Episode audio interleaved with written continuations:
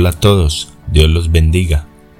En el podcast de hoy estaré abordando dos temas. El primero sería ¿por qué creer en Dios? Y el segundo sería ¿la fe es probada? El primero aplicaría para personas no creyentes, pero que quizá en algún momento de su vida se hicieron esta pregunta ¿por qué creer en Dios? En la segunda sería para personas creyentes que quizá en algún momento también de su vida dudaron de su fe o se sintieron atacados en su propia fe, o también personas que antes no creían, que ahora creen, pero que su fe está siendo probada. Entonces, estaré tratando ambos temas, espero que sea de agrado para todos y bueno, comencemos.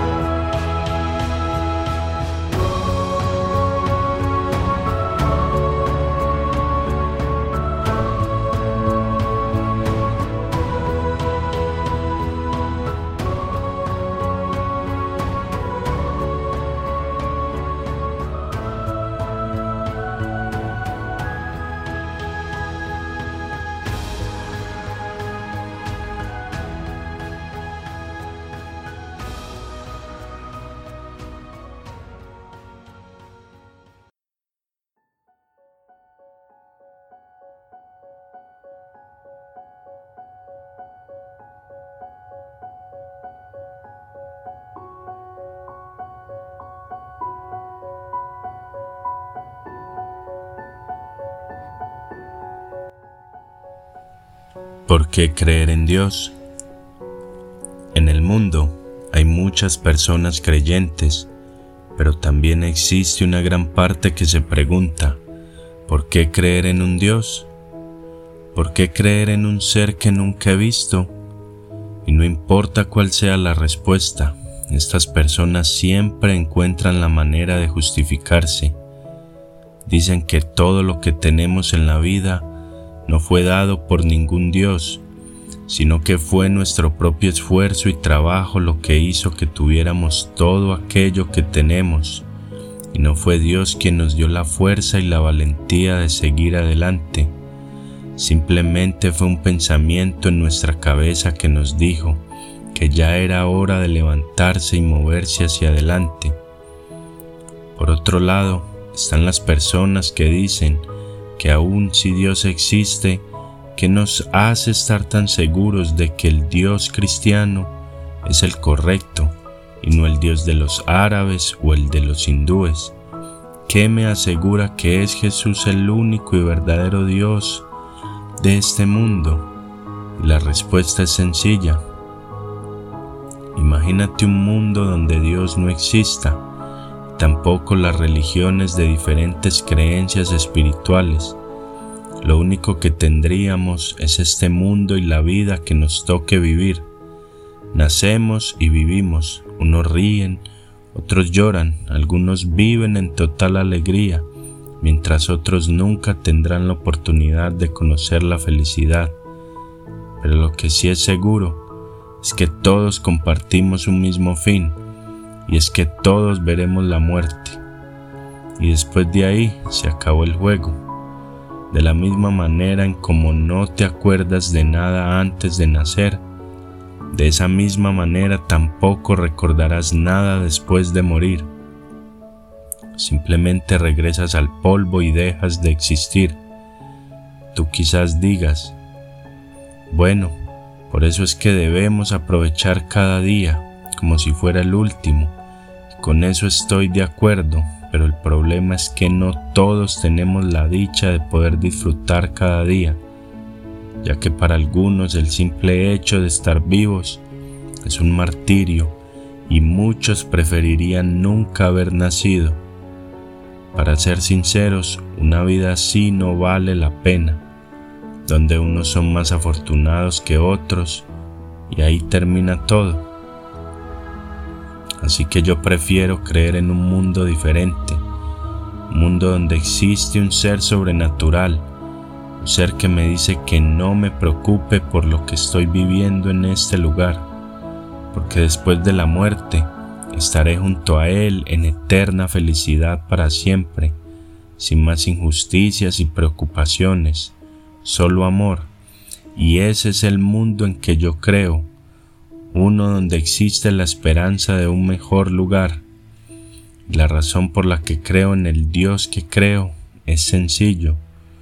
De todos los dioses de este mundo, el que yo sigo es el único que me dice que me ama. Es el único que me amó tanto que decidió dar su propia vida por mí. Es un Dios que me brinda un mensaje de paz y amor. Y lo único que me pide es que crea en Él que ame a mi prójimo como a mí mismo. Y si puedo hacer esto, Él me recibirá en sus brazos después de la muerte. Ese Dios se llama Jesús. Así que ahora te pregunto yo a ti, ¿qué prefieres vivir? ¿En un mundo donde algún día morirás y luego dejarás de existir? ¿O prefieres vivir en un mundo donde exista un mensaje de amor y esperanza que te asegura que una vez mueras vivirás para siempre. La realidad es que no es tan fácil como eso, ya que existimos personas que nos conformamos con tan solo unas palabras, pero hay otros que necesitan evidencia para poder creer, y eso es razonable. Pero el problema es que muchos pasan la vida entera buscando esa evidencia y nunca la encuentran dejan que pasen los años y se mueren sin nunca haber conocido a Dios. Así que no sigas buscando más pruebas, solo confía en el proceso y deja que Dios haga el resto. Al final, si esta vida es simplemente una y debemos disfrutarla en placeres nada más, no existe eternidad, pues terminaremos como los demás, en el polvo y sin existencia. Pero si es verdad todo lo que enseñó Jesús y crees en Él y obedeces, pues estarás contento eternamente de haber creído en Él. Así que al final, creer en Jesús es la opción más lógica, ya que no se trata de religión, sino de relación. No se trata de lo que hagas, sino de lo que creas. No se trata de ir a la iglesia ni de someterte a una doctrina, sino que se trata de tener fe y orden con tu vida. Y con esto no quiero decir que no te congregues, ya que en la Biblia en Hebreos 10:25 nos manda a congregarnos, pero solo cree en Jesús como tu Señor y Salvador, y el Espíritu Santo hará el resto.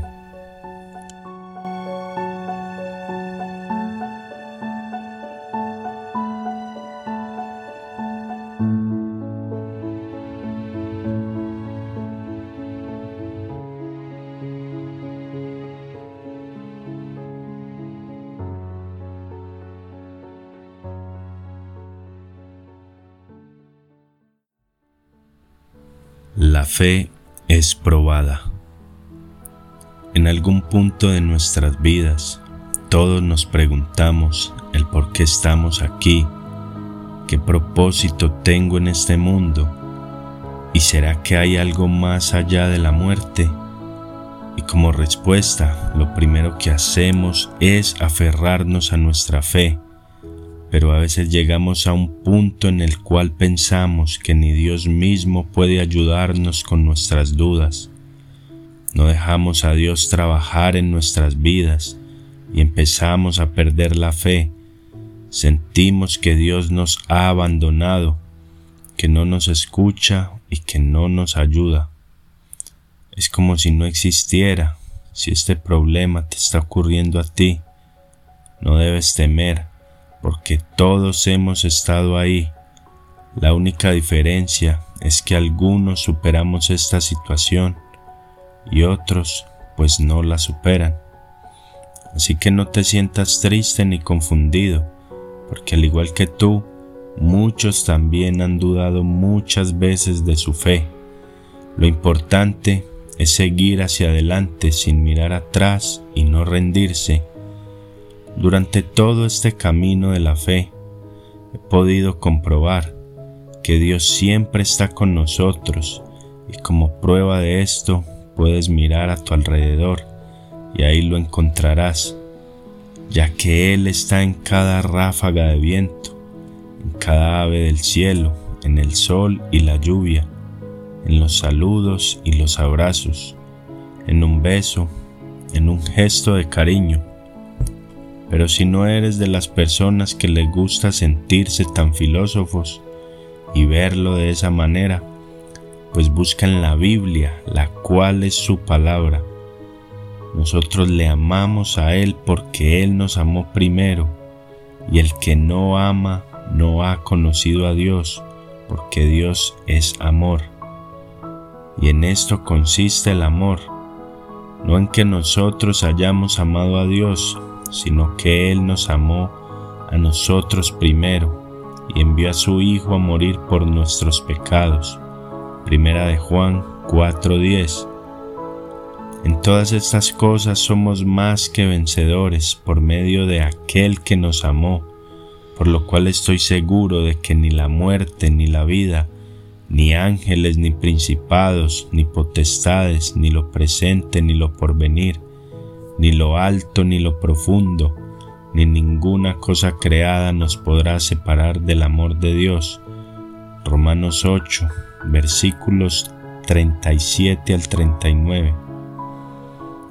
Así que si sientes que estás perdiendo la batalla de la fe y que Dios simplemente no te contesta ni hace nada para sacarte de tu problema, recuerda la historia de Jesús en la barca, relatada en Marcos 4, versículos del 35 al 40, cuando llegó una tormenta y todos sus discípulos estaban en pánico mientras Jesús dormía como un bebé. Pero ¿por qué dormía en una tormenta tan horrible? La respuesta es que Jesús dormía para probar la fe de sus discípulos de la misma manera en que se está haciendo el dormido en tu corazón para probar tu fe pero si tan solo creyeras un poco, Él se levantará con una sola palabra, hará que todas las tormentas en tu vida se calmen. Así que no te sientas solo y simplemente confía en el proceso, que cuando menos te lo esperes, ahí aparecerá Dios. Cuando estés caminando por el valle de sombra de muerte, no te preocupes porque ahí estará Dios cuando sientas que por causa de tu fe estás perdiendo amigos y hasta familiares, no te preocupes, porque Jesús no vino a traer paz sino división. Así que si sientes que estás perdiendo la fe, recuerda que todos los dioses que existen y de todas las religiones y creencias sobre la faz de la tierra, solo hay un solo Dios que fue capaz de sacrificar la vida de su propio Hijo para que tú pudieras vivir para siempre. Para finalizar, dejo algunos textos que hablan de la fe. Ahora bien, la fe es la garantía de lo que se espera, la certeza de lo que no se ve. Hebreos 11.1 En realidad, sin fe es imposible agradar a Dios, ya que cualquiera que se acerca a Dios tiene que creer que Él existe y que recompensa a quienes lo buscan. Hebreos 11:6 Pues ya saben que la prueba de su fe produce constancia. Santiago 1:3 Así que la fe es por el oír y el oír por la palabra de Dios. Romanos 10:17